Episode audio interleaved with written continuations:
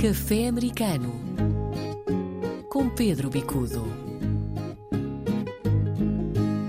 Viva Pedro, bem-vindo a mais um café americano. Está quentinho, está docinho. Vamos começar, no entanto, por um assunto algo amargo, digamos assim, que é a queixa, nomeadamente do Conselho das Comunidades, enfim, de muitos portugueses residentes na zona de Boston, com o aumento de preços da SATA, sobretudo durante o verão. Exatamente, na estação alta, e é uma, uma drástica subida. Uh, os, os, preços andam à volta, normalmente, dos 800, 850 durante o ano. E de claro, volta? E, e de, volta, volta, por pessoa, é económica. Uhum. E o que acontece é que, exatamente na altura em que uh, grande parte das pessoas da comunidade tem a possibilidade de ter férias, sobretudo em julho e agosto, a SATA aumentou os preços. Bom, há uma tendência de mercado para aumento, isso é natural. Sim. Agora, aumentar 200%. E, sobretudo, entre a ligação de Boston a Ponta Delgada e Boston uh, à Terceira, uh, é, é, demasiado. E, portanto, uh, é quase que uma situação de perfeito oportunismo de um serviço público que tem um monopólio e que está a usar e a abusar, quando Há outra coisa engraçada, quer dizer, nós começamos a contrastar esse tipo de atitudes que contraria claramente a apregoada tentativa de aproximação quer do Governo da República, quer do Governo Regional com as comunidades, procurar atrair as pessoas à região, procurar criar laços de, de partilha, de, de, parceria, de proximidade e depois, na prática, limita-se, enfim, os direitos mais básicos de mobilidade, eh, provocando altas, enfim, eh, que são perfeitamente, enfim, eu diria, ofensivas mesmo, hum. para quem tem que viajar. Eh. Há uma nota do Conselho das Comunidades sobre isso, certo? Há uma nota de repúdio, há um comunicado que foi enviado, portanto, às, às redações e que, exatamente, denota eh, esta questão um, e que, exatamente, uh,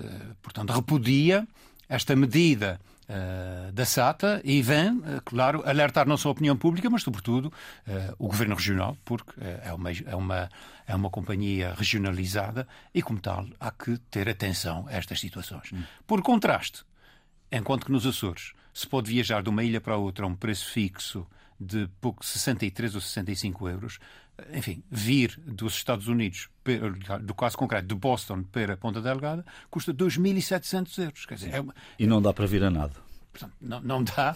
E claro, Normalmente é um processo familiar. É que não se trata de uma pessoa, mas normalmente são três, quatro pessoas. Uh, claro, e a gente multiplica esses 2.700 por três ou quatro e é uma coisa exorbitante e impossibilita as pessoas de, de viajar. Claro, e de ver, e de ver os seus que, que aqui têm. Bom, uh, vamos de novo falar da situação uh, do tempo, sobretudo no Canadá e Estados Unidos. temos feito nas últimas semanas. Realmente o ano tem sido bastante difícil. João, foi uma tempestade extraordinária. Bateram-se recordes de temperaturas negativas em vários pontos, no Canadá, nos Estados Unidos, em Boston, em Providence, nomeadamente, áreas de grandes concentrações portuguesas.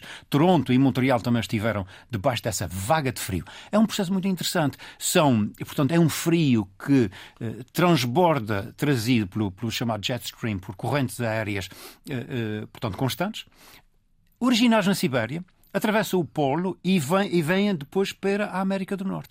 E o que aconteceu foi exatamente o acentuar dessa situação com uma autêntica vaga de frio, eh, os, os canadianos e americanos chamam Arctic Blast. Portanto, é de facto um frio polar intensíssimo. Eh, no Canadá foram registradas temperaturas de 44 graus negativos centígrados. Uhum. Uh, Boston, uh, também temperaturas recordes, menos 23 graus centígrados em Boston. Uh, e em Providence, da mesma maneira.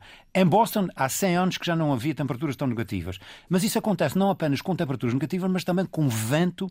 E o vento provoca também uma situação drástica.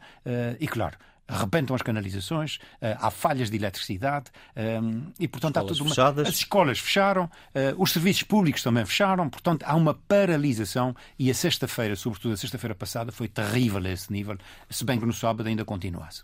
Bom, os ouvintes sabem que nós habitualmente tratamos de matérias que dizem respeito às comunidades portuguesas em si, mas de vez em quando também teremos de falar de política nacional, nacional, no caso dos Estados Unidos, Canadá e às vezes Bermuda também.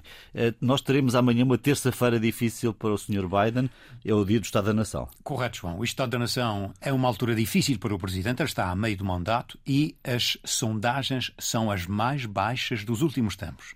De facto, se do ponto de vista da questão da pandemia ele fez um bom trabalho, todos os outros, a área da economia, a área da política, a área inclusivamente da, da defesa, agora com essa questão do balão chinês eh, eh, que fazia, eh, enfim, ou que suspeita que estava a fazer espionagem sobre os Estados Unidos, há aqui uma, uma série de fragilidades tremendas. E claro, ele tem também agora uma nova situação do ponto de vista legislativo e os republicanos não lhe vão fazer a vida fácil. Aliás, ele tem que, por um lado, promover um aumento do plafond para o endividamento americano e os, os republicanos já disseram: Sim, senhor, a gente está disponíveis para negociar, mas vamos cortar na despesa pública. E, portanto, ele não terá a possibilidade de desenvolver grande parte dos programas públicos que se proponha.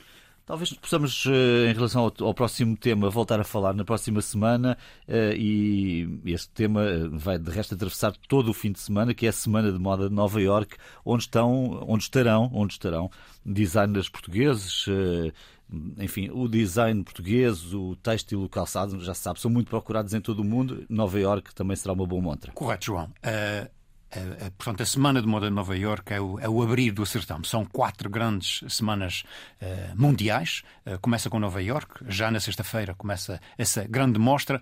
Porquê é que nós falamos de moda? Não é tanto pela moda em si, é exatamente pela implicação que tem a nível das indústrias dos têxteis, do calçado, se bem que o design e os designers portugueses também estão em alta, mas sobretudo a nível dos milhares de postos de trabalho que depois estas tendências de moda vêm influenciar em Portugal eh, e, portanto, é, é importante salientar esta, esta questão. Portanto, é a implicação prática da moda, dos padrões e depois nas produções de textas e calçado, em que Portugal é um dos grandes produtores. Aliás, eh, a maior parte dos sapatos italianos que trazem a marca designed or, or made in Italy, na realidade, são feitos em Portugal. Sim, isso sabes. E não só de Itália, realmente temos aqui uma, uma grande capacidade que é reconhecida por todos. Pedro, fica ficamos por aqui esta semana. Na próxima segunda-feira terás aqui novos temas no Café Americano. Um abraço. Com muito gosto, um bom cafezinho. Até à próxima. Haja saúde. Café Americano com Pedro Bicudo.